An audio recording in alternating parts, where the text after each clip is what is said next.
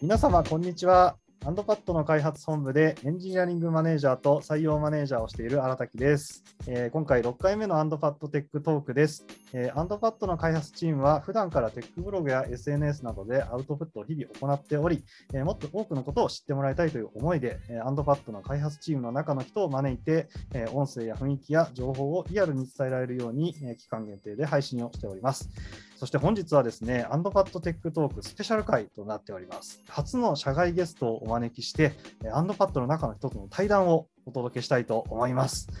え、アンドパッドからは執行役員の VPOE の下司さん、えー、対談相手はユニファ株式会社 CTO の赤沼寛明さんをお呼びしています。今回、モデレーターに人事の中野さんを加えまして、開発組織を大きくするために必要なスキルと能力についてというテーマで話していこうと思います。えー、また、今回のスペシャル対談は、え前編後編の2回に分けて配信いたします。え本日は前編の配信をお届けしたいと思います。えそれでは前編をお聞きください。それではまず赤沼さんの自己紹介をお願いできますでしょうか。はい、えー、皆様こんにちは。ユニファで CTO をしております赤沼と申します。えーと、私、ユニファにはですね、2015年に1人目の正社員のエンジニアとして入社してまして、で最初はもちろんあの最前線で開発をしていたんですけれども、まあ、同時に採用等にも取り組んできてまして、まあ、今はもうだいぶメンバーも増えたということで、まあ、実装はメンバーに任せてですね、あの私自身は採用とか組織とか経営関連っていう方に注力しているというところになります。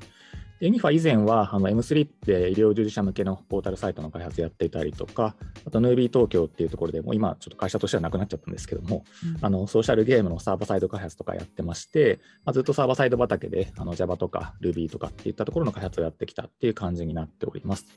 で今日はあの1人目の社外ゲストとしてお招きいただいたということで、あの大変光栄に思っておりまして、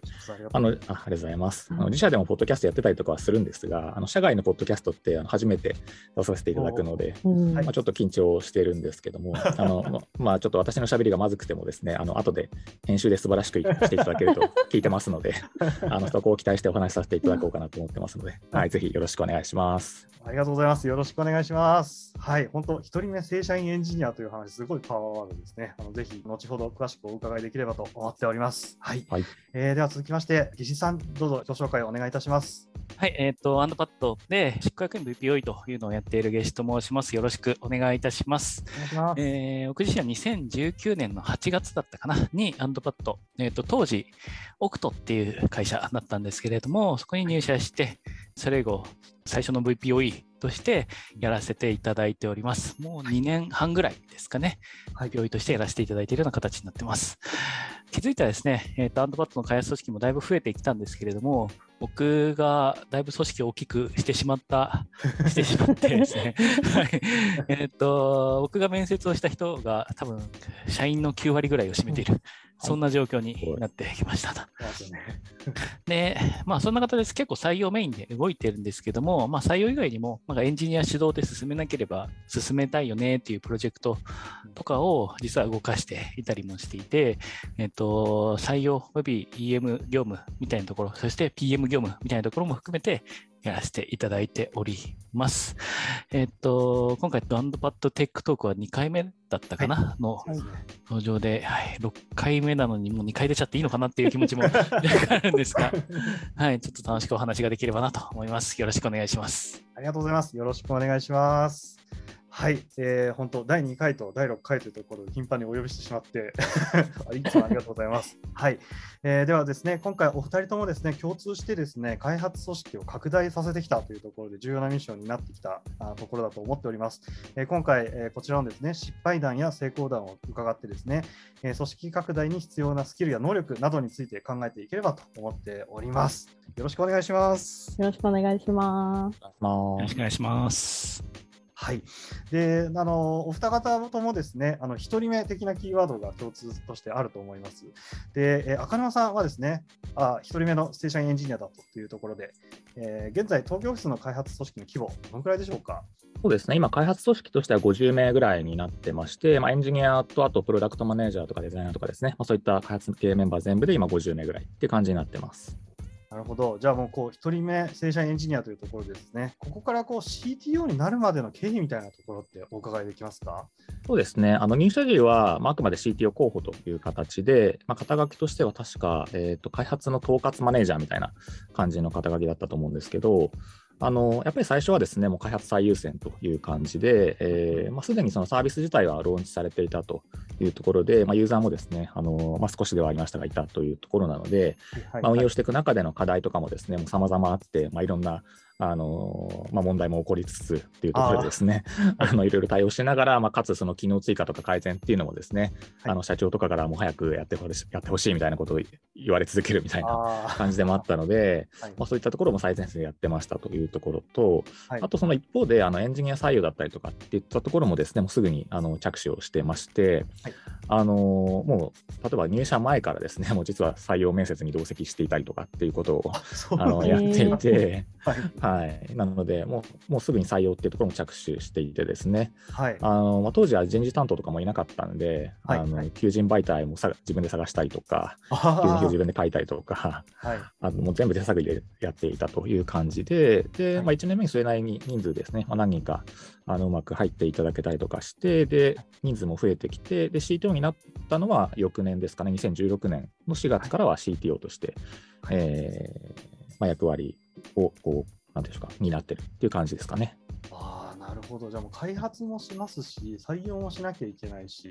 まあ、当時なかなかスピード感も求められるところだったと思うんですけれども、あのー、じゃあそう考えますと、こう1人目のエンジニアがこう内定承諾決まった瞬間って結構感慨深いものとかありましたか、その当時。そうですね。まあ、やっとこう自分以外にもフルタイムであの動いてくれる人ができるっていう点では、はいはいあのありましたね。ただそんなにこう時間経たないうちに2人目入ってもらえたっていうところがもあったので、はいはい、まあ、そこはあの良かったかなっていう感じですね。あなるほど、まあ、はいまあ、入社当初は本当にこうなんかスラックで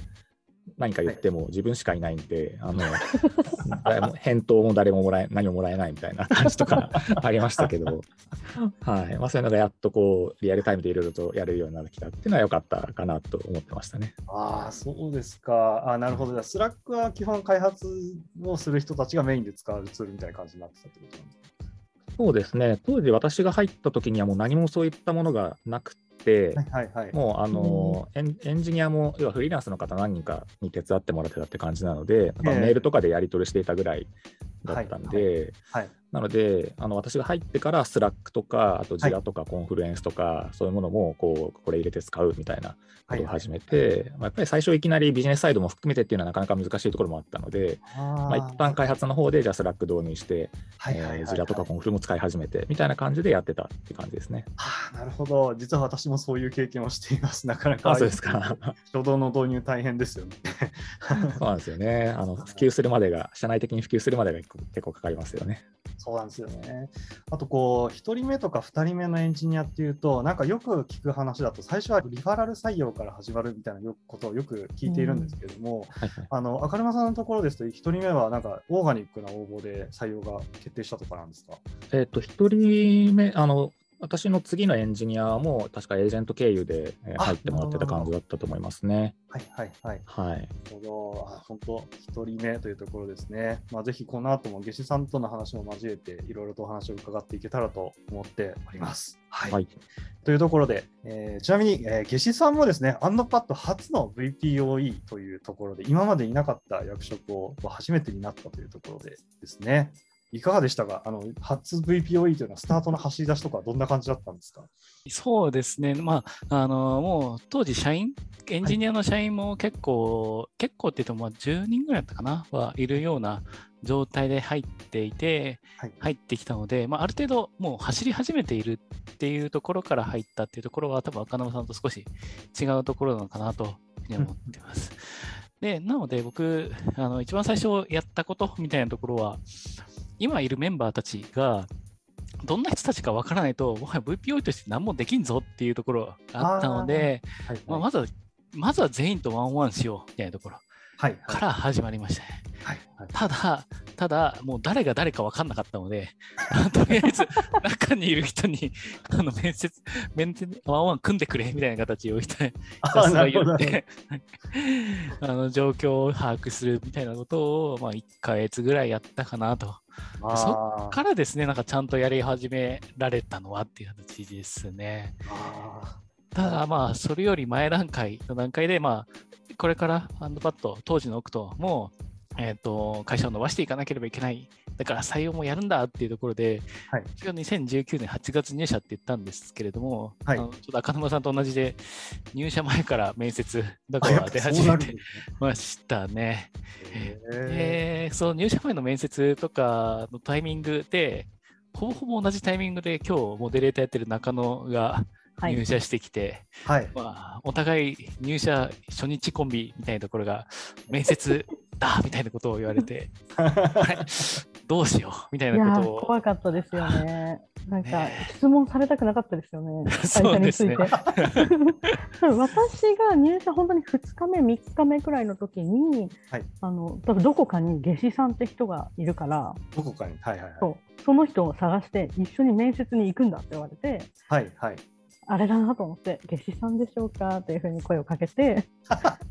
もう本当に初めまして行きましょうみたいな、本当に1分半後には面接に2人で入るみたいな。すごいですね、それ。で、で多分私もこう分かる範囲でこう会社説明をして、はい、そこにこう月さんが補足してくれてみたいな感じで、はい、本当にもう超手探りでの面接だったなっていうのを記憶してますね。ああそうだったんですね。まあ、当時からいきなりですね。そうですね。でもとはいえその時に面接した子たちが、はいまあ、入ってくれて、はい、えっ、ー、と、アントバットって会社は、四半期に1回表彰とかやってたりするんですけれども、はい、その時の子が MVP とかを取ってたりもするので、うん、はいはい、あの時あんな状態で取ったのにす ごここまで活躍してくれるすごい嬉しいなっていうのが 正直思いますね。あ素晴らしい出会いに感謝したいですね。本当にいや、今やですね、私、その今年の4月入社だったので、最初はやっぱりカジュアル面談とかの同席をさせていただいて、まあ、中野さんや下志さんの会社を語る姿勢をこう参考にさせていただいたんですけど、めちゃくちゃスムーズでうまいんですよね。なので、まあ、その一番最初の話が聞けたっていうのはなかなか、でも当時からうまかったのかなという気持ちもあるんですけれども。いや、はい、もう当時はぐだぐだでしたと思います。はい。これでいいよなって、やっぱり自信がないんですよね、説明することに対して。ああ、なるほど、なるほど。ので、あの、まあ、社内の人たちと話して、なんか、会社を説明するとか、組織を説明するっていう自信をつけるっていうところは、やっぱり最初に注力したポイントの一つかもしれないですね。あその自信をつける上で、やっぱり組織がわからないと自信がつけられないから、ちょっとみんなの話を聞いてみよう。はい、僕が自信を持って話せるようになってくると、やっぱりみんなもあ、アンドパッドってこういう会社なんだよねっていうところを思いやすくなってくれるのかなと。はいはいはい、はい。なるほど。非常に重要なお仕事でしたね。もう最初からですね。はい。ありがとうございます。じゃあ、こう、このようにですね、もう当初はこんな感じだったという話も交えつつなんですけれども、えー、改めてですね、この1人目という共通のキーワードの難しさとかやりがいみたいなところをお話伺いたいなと思っておりまして、えー、こう例えばですね、赤沼さん、えー、今振り返ってみて、エンジニアの組織を作るという点で、こう一番難しかったと感じた、えー、今も感じるでも結構なんですけど、出来事とか、え教えていただいてもよろしいですか？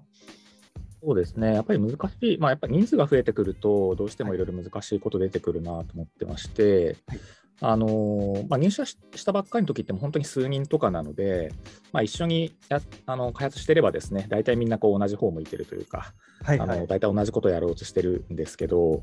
っぱ人数が増えてくるとどうしてもそれぞれこうもともとやりたいことが違っていたりとか、はい、あの作るものとか担当してる部分どんどんこう違うところをやるようになってきていたりとかっていう中で、はい、まあ、それぞれ今こうどんなところがネガティブに感じてるのかとか引っかかってるのかとかっていうのってこううまく聞いていかないと分かんなかったりとかしますし、あとは結果的にそのやりたいこととか分かったとしても、会社の状況的になかなかそれを叶えていけないこととかって、はい、すごくあって、はい、あれ、本当にこうスタートアップで、まあ、お金もないので、はい、まあ、そんなにこういろいろですねあの幅広くチャレンジもできないっし、うん、あのメンバー的にはこういったとこやっていきたいんだけど、いや、ちょっと今、会社的にはそっちじゃなくて、こっち優先したいんだわみたいなこととかどうしてもあったりとかするので、はい、そうするとですね、まあ、なかなかあのちょっとやりたいことと違うってなってくると、まあ、過去には何人かですね、まあ、それで残念ながらあの違う道に進まれてしまう方もいたりとかしますし、はいはいはい、あとはそのやっぱり作っていってもらったもの、開発してもらったものが全部が全部こう、なんですかね、うまく活用できるわけじゃないというか、まあ、作った、はい、作ったけど、やっぱりそれがうまく活用されずに、あの結果的にそのままクローズしてしまうみたいなものだったりとか、はいはい、あの思うようにあの導入が伸びなかったりとかっていうものもあって、はい、そうするともうメンバーメンバー的には頑張って作ったのに、あのなんでなんでそうなっちゃうんだみたいなところとか、はい、あそもそもこれって方針が違ったんじゃないのみたいなところとかもどうしても出てきちゃう部分もあって。そうするとやっぱり、まあ、そもそもの経営のその考え方の部分だったりとかっていうところにちょっと疑問が持たれるケースとかですね、はい。まあ、そういうのもあると、やっぱりじゃあ、そういった中でみんなで同じ方向を向いて、あのやっていくって、まあ、さらに今、我々ってどんどんプロダクトの数も増えてきてる中なので、はい、そういった中でもやっぱり同じ方向を向いて、あのこう集中してやっていけるようにするのって、やっぱどんどん難しくなってきてるなっていうふうに感じるところはあるかなと思いますね。うんど、なんかこう関心事とかがこうエンジニア組織っていうのはなかなかその経営とかとまた違った視点が入ってくると思うので、やっぱり最初はお互いの言っていることがこう噛み合わないみたいなことって往々にしてあると思ってるんですけど、ま、やっぱ信頼関係を積み重ねていくことによって、いろいろと解決するところもあるのかなと思うんですが、なんかあのどういったきっかけで信頼関係が深まったみたいなエピソードってございますか？そうですね。あの何かすごくこうそれこそ銀の弾丸みたいなものがあるわけじゃないんですけど、はい、あの比較的早く始めたものとしてはあのワンオンワンをメンバーとの間で、はい、えー、やるようになっていって、もちろんその1年目とかは全然そういうことやってなかったんですけど、はい。だったかな、2年 ,2 年目のどっかだと思うんですが、あのまあ、メンバーとその毎週ウィークリーで、はい。えー、15分ずつぐらいあのワンオンワンをするようになって、はいはい、で最初はもう私がですねもう全員とあの毎週やってたっていう感じになってるんですけど、それによってあの普段なかなか仕事の中では話さないようなことというか、あの時間があるんだったらちょっとこういうことが話したいとかですね、うん、あのこういうことがちょっと今あのもやもやしてる部分があってみたいなところを話してもらえるようになったりとかするので、はいはい、そういったところで毎毎週ちゃんとコミュニケーションができる場ができたっていうのはあの一つややり始めてよかったかなと思っていて、はいはい。ままあ、今はさすがにちょっと全員分を私一人でやるわけにはいかないので、そうですよね。あのはい、あの他のマネージャーが各その自分の担当しているメンバーと毎週やってくれてっていう感じになってるんですけど、はい、そこはもうずっと続いてはいるので、はい、それはあのまあ、コミュニケーション取っていくっていう点ではすごく良かったんじゃないかなとは思いますね。はい、そうですよね。まあ、もしくはその銀の弾丸はないというところですね、地道なコミュニケーションこそみたいなところが、まあ、私も実際にワンオンワンとかをやってる身なのですごく感じるところですね。はいはい、ちなみに、あの、ゲシさんも結構初期ワンワンやってたというところで共通の雰囲気を感じるんですけれども、なんか赤沼さんにここまでで何か気になっているところとかってございますか？そうですね、あの、ワンワン、僕も一番最初全員分やったん。ですけれど、うん、そこからまあ、人数も増えてきて、全員分やりきれる時間もなくなってくる中で、うん、でも他のメンバーにワンワンやってくれよっていう形で異常していく形になってくると思うんですけど、はい、今までずっと赤沼さん、それは執行役員であったり CTO であったりっていうメンバーがワンワンやってくれてたのに、急に執行役員がやらなくなったぞみたいなところを思ったときに、メンバーの気持ちみたいなところ、結構フォロー必要かなと思うんですけど、赤沼さんなんかどんな形でフォローとかされてらっしゃいました？そうですね。なんかそれそのこと自体にすごくフォローしたかっていうと、あんまりしてなかったっていうところは正直あって、はい、で結構その私もだいぶワンオンワンとかが、それこそもうなんかこの日の午後全部ワンオンワンで埋まってるなみたいな感じになってきちゃったりとかしてたんですよね、その毎週この曜日はみたいな感じになって。て、でメンバーもその辺は大体分かっているというか、で、あの、ちょっとワンオンワンと違う文脈にもなるんですけど、あの、はい、どうしてもそういう私もいろんなミーティングだったりとか、あのいろんな用事がこうどんどん増えてきて、もともとは開発もしながらそういうことをやってたんですけど、どうしてもその開発の工数をそういったミーティングだったりとかがかなり圧迫してきていて、はいはいはい、でえー、そうすると、どうしても私が一番ボトルネックになってしまってみたいな感じでですね、はい、この赤沼さんのやつ終わってくれないとこれちゃんと出せないんですけどみたいな風になってきていて、でそういうのもやっぱメンバーも分かっているので、あの、まあ、ある時メンバーの一人に言われたのが、ワンワンの中で言われたのが、赤沼さん、もうそろそろコード書かない方がいいんじゃないんですかっていうふうなことを言われて、まあ、これは別になんか変に責めたりとかじゃなくて、役割的にもうちょっとそういうとこじゃないない方がいいんじゃないですかっていうことを言ってもらえたので、まあ、そういうところで、まあ、あそういうのもあって実あの開発実装とかじゃなくてそのもっとマネジメントの方にこうどんどん振りあの振っていったっていうのもあってなので、まあ、メンバー自身もまあ大体そういうことは理解してくれてたっていうところがあったので、まあ、そんなにこう変な感じにはなってなかったかなっていうのがあのその時の状況だったと思いますね。なるほど、なるほど。そういった意味でと、うち、アンドパッドっていう会社は CTO とかにコードを書かせるっていう選択肢を取ったからこそ VPOE っていう役が必要だったのかなっていう気がしますね。そうですね。それはあるかもしれないですね。うん、やっぱり僕も後かとサーバーサイド出身なので、あのコードを書書くチャンスがあったら書きたいっていうところは正直あるんですけれども、やっぱりなんか役割として、なんか VPOE として、ワンオンワンであったり、みんなの状況を把握していったり、まあ、採用活動をしていったりっていうところは、なんか非常に重要なんだろうなというふうに思ってたので、その役割を、まあ、演じてるって言ったらあれですけれども、あの担っている部分っていうところは非常にあるのかなとやりますね。なんか、ユニファさんとかは、ですか、VPOE を採用しようかみたいな気持ちになったことってあるんですか？VPOE はあのエンジニアリングマネージャーが必要だなっていう話はやっぱりしてはいて、いわゆるミドルマネジメントのところまだまだ足りてないよねって話をしていて、まあ、その文脈の中で VPOE の話もしてることはあるんですけど、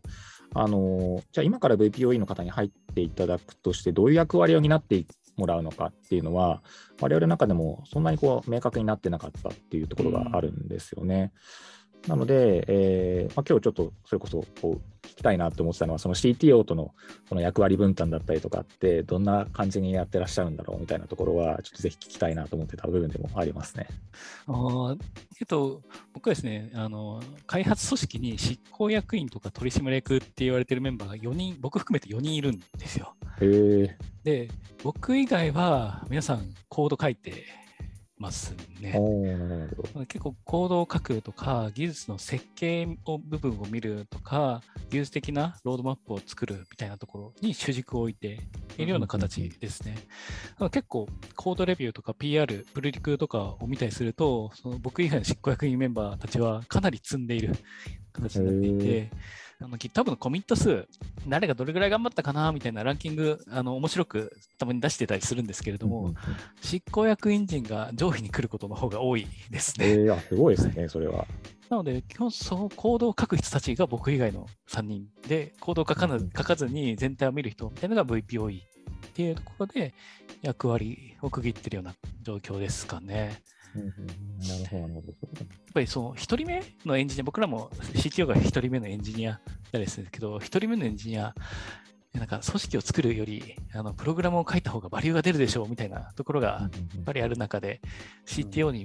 コードを書いてもらうことが僕らの今の一番いい選択肢なのではっていうところを思っている形ですかね。確かにそうなると、まあ、我々とちょっと選択が違ったというか、そうですね。っていう感じですよね。確かに。実際私がやってる役割ってもう、もう VPOE の役割っていうところが 多分大きいと思っているので、そうですね。本当に VPOE の方はうちも入っていただけるんだったら、私ももっと技術の方やりたいなみたいなところは、あの正直、気持ち的にあったりとかしますね。やっぱり書きたいと思いはあるんですね。そうですね、やっぱりもともとずっと開発をしていたので、はい、あのー、やっぱエンジニアとしてやってきてると、一回そこ離れちゃうと、もう技術力がなかなかもうキャッチアップしていくの難しいよなっていうのは思っていたので、まあ、そういう気持ちもあったので、ずっとそのマネジメントタスクも発生してきつつも、まあ、できるだけ開発もやってようと思ってやってたっていうのがあったんですけどね、やっぱさっきみたいなそのコメントもらったのもあって、まあじゃあもうこう割り切ってそっちやるかって思ったあのマネジメントの方やるかってなったので、まあ、できるんだったらやっぱり開発もしてたいなっていうのがありますね。そうですね。なんかやっぱり1人目 CTO とか、僕も1人目とかだったりする、1人目 VPO としてやってたりすると中で、自分のサービス、自分の会社のサービスがなんか結構我が子のように可愛く思えてくるときってあると思うんで、なんかそういうタイミングで行動を書くのにはか、えー、から離れるっていうのは結構な勇気がいる決断だったような気もしますね。そうですね。はい。私もあの、もうだいぶ悩んだところではありましたけどね。はいまあ、そこはもう割り切って、もう決めちゃったって感じですね。はいユニファさんはこう CTO の方に対してもうコード書くのやめていいんじゃないと言われたというところで弊社の場合はマネジメントはやらなくていいんじゃないみたいな感じで、逆の構成になっているというところが、本当に文化が出るなと思うところですね。はいえー、ではですね、まあ、いろいろとお話尽きないところなんですけれども、えー、そろそろお時間もちょうどいい時期になってまいりましたので、えー、そろそろ告知の方に入らせていただきます。はい。ね、実はですね、私たち、えー、アンドパッドはユニファさんと技術イベントの共催を最近させていただいております。えー、本日の収録日が11月の26日なんですけれども、えー、こちらのポッドキャスト公開される頃には、実はもう2回目の共催イベントが開催された後になる予定になっております。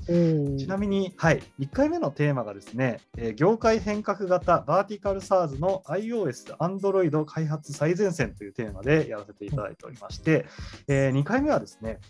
業界変革型バーティカル SARS の AWS アーティキテクチャ最前線となっております。はい、今回は AWS です。はい、えー、年明けにもですね、また共催イベントを計画しておりますので、ぜひご参加いただけましたら嬉しいです。はい。というところで告知でございました。はい、ありがとうございます。ありがとうございます。はいはい、えー、では次回、えー、開発組織を大きくするために必要なスキルと能力についてスペシャル対談、えー、後編の配信でお会いしましょう。引き続きよろしくお願いいたします。それでは本日はありがとうございました。ありがとうございました。